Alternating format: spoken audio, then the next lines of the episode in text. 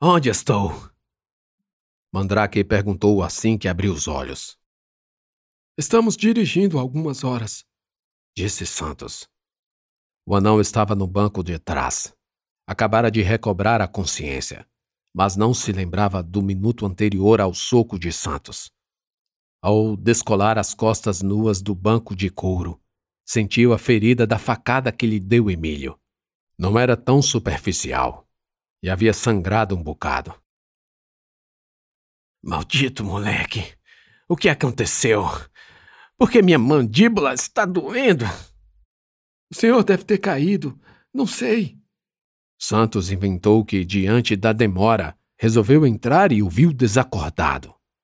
Mas não deixou de mencionar que o menino também estava inconsciente. Não podia levá-lo a um hospital. Mas era num hospital maternidade que Emílio, ainda inconsciente, aguardava atendimento nos corredores. Pessoas indo e vindo, impassíveis ao sofrimento e à angústia de Isabelle, que nada fazia a não ser chorar ao lado do menino estirado numa maca.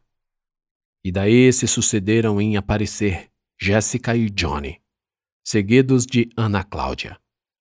Isabeli agarrou-se com a avó, que, a despeito do que lhe falara o anão, considerava mãe. Não haveria forma de acreditar no contrário. Um homicida louco invadiu sua casa, atacou seu namorado e falou coisas sem pé nem cabeça. Sua mãe era Ana Cláudia, com quem compartilhava toda a sua aflição. Ele vai morrer, mãe. Ele vai. Jéssica permanecia imóvel, olhando para o rosto inchado do amigo. Irreconhecível. Havia sangue em todo canto. Nem parecia o Emílio. Johnny também ao lado.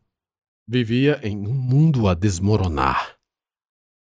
A que ponto chegou a relação entre eles? O que ele diria aos adultos? A mãe de Emílio, a Farias, que pareceu ter sido a ligação da desgraça.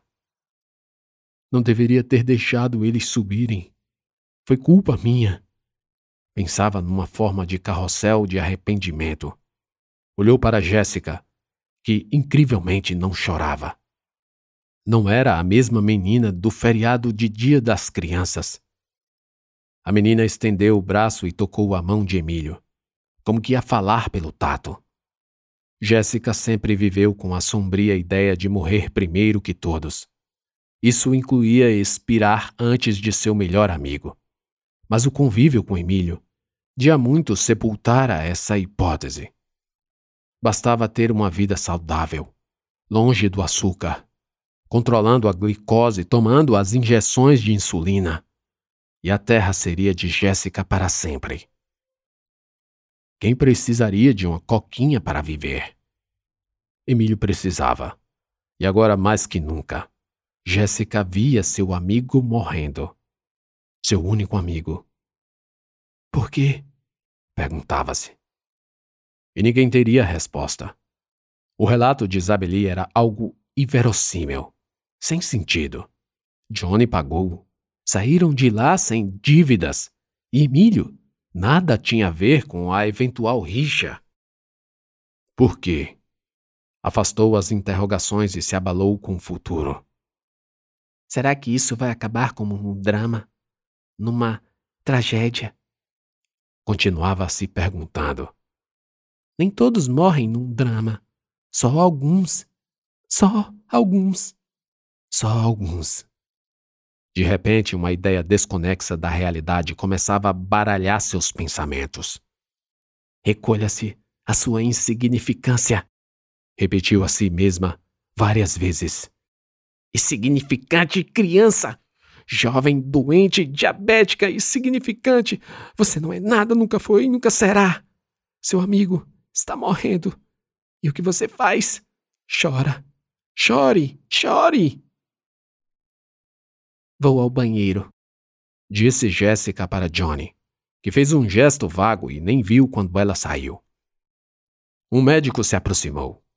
Fez uma verificação clínica e arregalou as pálpebras de Emílio, tensionando ver suas pupilas. Balançou a cabeça em sinal negativo ao final. Todos se retesaram, esperando pelo pior. É grave. Precisamos de um exame de imagem, e aqui não tem esse tipo. Ana Cláudia recebeu a ligação de retorno de Farias. O advogado não lhe atendera momentos atrás. Ouvira de Santos o ocorrido e achou melhor se certificar de alguns detalhes para agir. Cláudia, uma ambulância vai levar o menino para a capital. Você precisa dizer à mãe do garoto que ele estava na sua casa e lá o maníaco o atacou. É só o que você sabe. Não mencione mais nada. Eu só espero que isso não tenha nada a ver com o que aconteceu com Amanda. Receio que tenha, mas o tratamento será diferente dessa vez. Johnny ficou ali, desconfiado com a presença de Ana Cláudia. Dessa ouviu as providências que Farias encaminharia. Pensou que logo Dona Maria chegaria e ele seria exposto. O pior era ficar sem saber o que fazer, para onde ir, a quem pedir ajuda. Rodou pelo hospital para clarear a cabeça, raciocinar melhor, mas era inútil.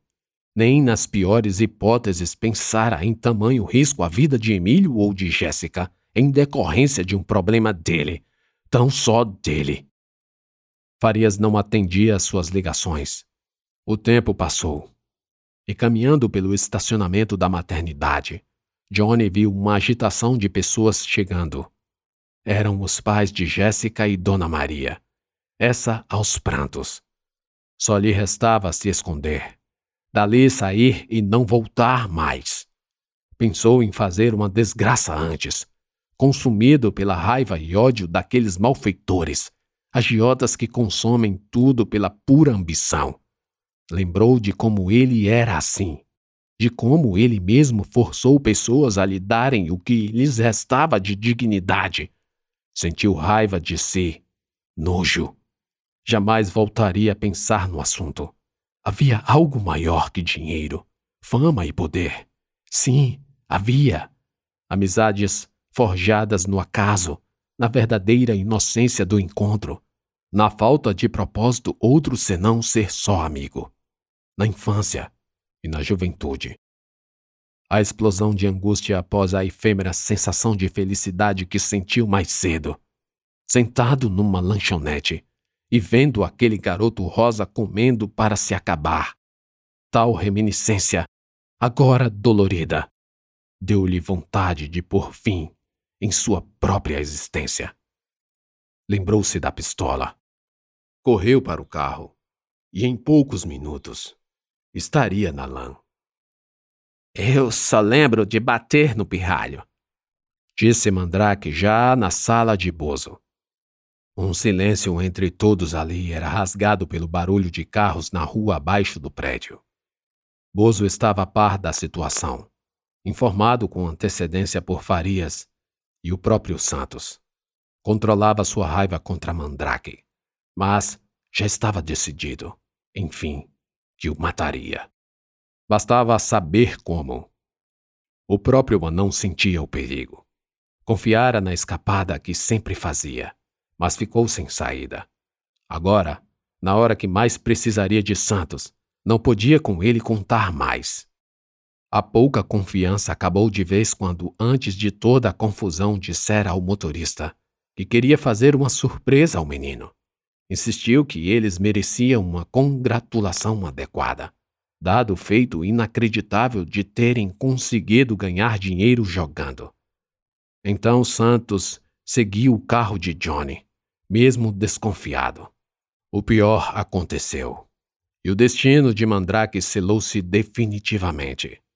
Ao invés de levá-lo ao hospital, Santos o levou direto para o estacionamento do prédio de Bozo, donde o anão fora escoltado por Cardoso e Mendonça para o escritório e agora se explicava. Você e seu advogado de merda esconderam de mim que eu tinha uma filha. Ela não é sua filha. Claro que é. E eu precisava ver com meus próprios olhos. Seus olhos? Você é cego que não viu ou não lembra do que fez há 12 anos. Você arrancou a língua! Bozo não conseguiu terminar. Mandrake não disse nada. Pensou rapidamente em se desculpar. Talvez fosse uma boa hora. Talvez a melhor hora. Quem sabe um recomeço. Irmão, eu não sabia o que estava fazendo. Você tem que acreditar em mim. Disse em tom resignado. Farias fez um muxoxo, depois do qual o anão o olhou com frieza. Estava desarmado, o que era uma tremenda sorte de seu opositor, pois a vontade era de avançar sobre o advogado e apenas com uma facada cortar-lhes as vísceras. Contentou-se apenas em fazer um insulto. É bom que eu não saia daqui vivo, advogado. É muito bom. Foi quando alguém bateu na porta do escritório. Johnny dirigia-se para Lan quando seu celular tocou. Era Júnior, ligando do fixo. Atendeu. Alô? O que aconteceu com Emílio? Johnny contou tudo, resumindo ao máximo. Puta que pariu! A Jéssica passou por aqui agorinha. Eu não a vi, mas falaram que ela estava estranha. Perguntaram pelo Emílio. Ela só disse que ele tinha sofrido um ataque. Jéssica? Johnny se espantou. Ela esteve aí? Esteve. Respondeu Júnior. Acho que há uns cinco, dez minutos, sei lá. Poxa, bicho, será que o Emílio vai sair dessa? O que ela foi fazer aí? Sei lá, cara. Ela tem a chave. Sabe-se lá. Júnior realmente não sabia. Johnny parou um pouco e imaginou que poderia levar Jessica à Lan House. Mas daí ele mesmo pensou no que estava indo fazer na Lan. E colando peças foi atingido por uma ideia ilógica até pouco tempo mas que começava a fazer sentido. Parecia que a situação não era tão ruim que não pudesse piorar.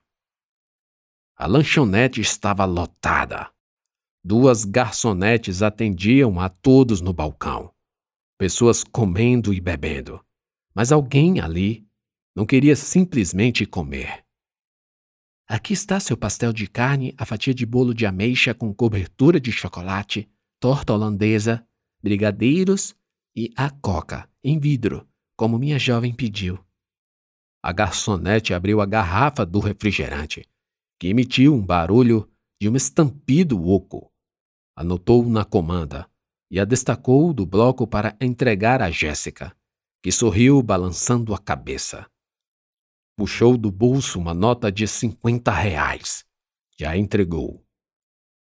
Pode ficar com troco disse sorrindo mais uma vez. A mulher primeiro achou que a nota fosse falsa.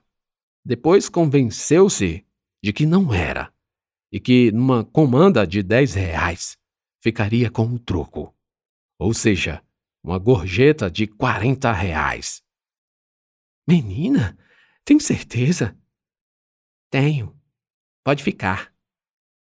Qual o seu nome? Acho que vi você e seus amigos aqui mais cedo. Meu nome é Jéssica. Sim, estávamos lanchando. Mas mais cedo eu não comi adequadamente. Tem certeza de que vai me dar esse troco? É um dinheirão. Jéssica confirmou com um gesto. E então lembrou do filme Cães de Aluguel e que o Mr. Pink não dava gorjetas. Era o único medroso. Ela não poderia tê-lo como um exemplo. Depois olhou para o casco do refrigerante. O vidro suava, minando pequenas gotículas que se acumulavam e escorria à base. Pôs dois canudos grossos na garrafa gelada, muito gelada. Sentiu água se formar abaixo de sua língua. Antes atacou o pastel de carne. Comeu saboreando, fechando os olhos. Hum. Fez no pensamento. Deu duas boas mordidas e bebeu um gole do refrigerante. O líquido fez seus olhos lacrimejarem. enquanto ela sugava com força pelos canudos. O mundo pode se acabar agora. Partiu um pedaço do bolo, afastou uma mosca que queria pousar na cobertura e comeu-se lambuzando. Bebeu outro gole forte, enquanto o bolo se derretia na sua boca. Por fim, foi até a torta e a devorou pela metade. Sempre que saboreava, fechava os olhos, que estavam cheios de lágrimas. Não se sabe se de emoção, tristeza ou eram simplesmente o gás do líquido pulverizando-lhes as vias aéreas ao ponto de fazer-lhe lacrimejar. No fim sorriu. Deixe sempre o restinho no fundo da garrafa. Não coma por último. Beba. Então tomou o restante do refrigerante até o borbulho ecoar dentro do vidro. Pensou em liberar o arroto, mas era melhor não chamar atenção. Deixou a metade do pastel, do bolo e da torta na travessa, tudo em cima da mesa.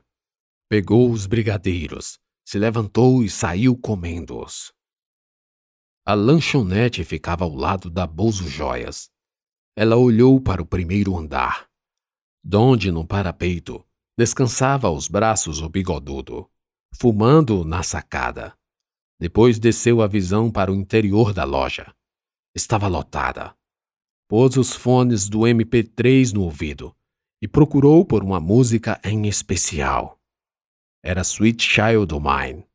No seu ouvido, a música começou com o solo clássico, que qualquer adolescente já ouviu na vida. Jéssica entrou.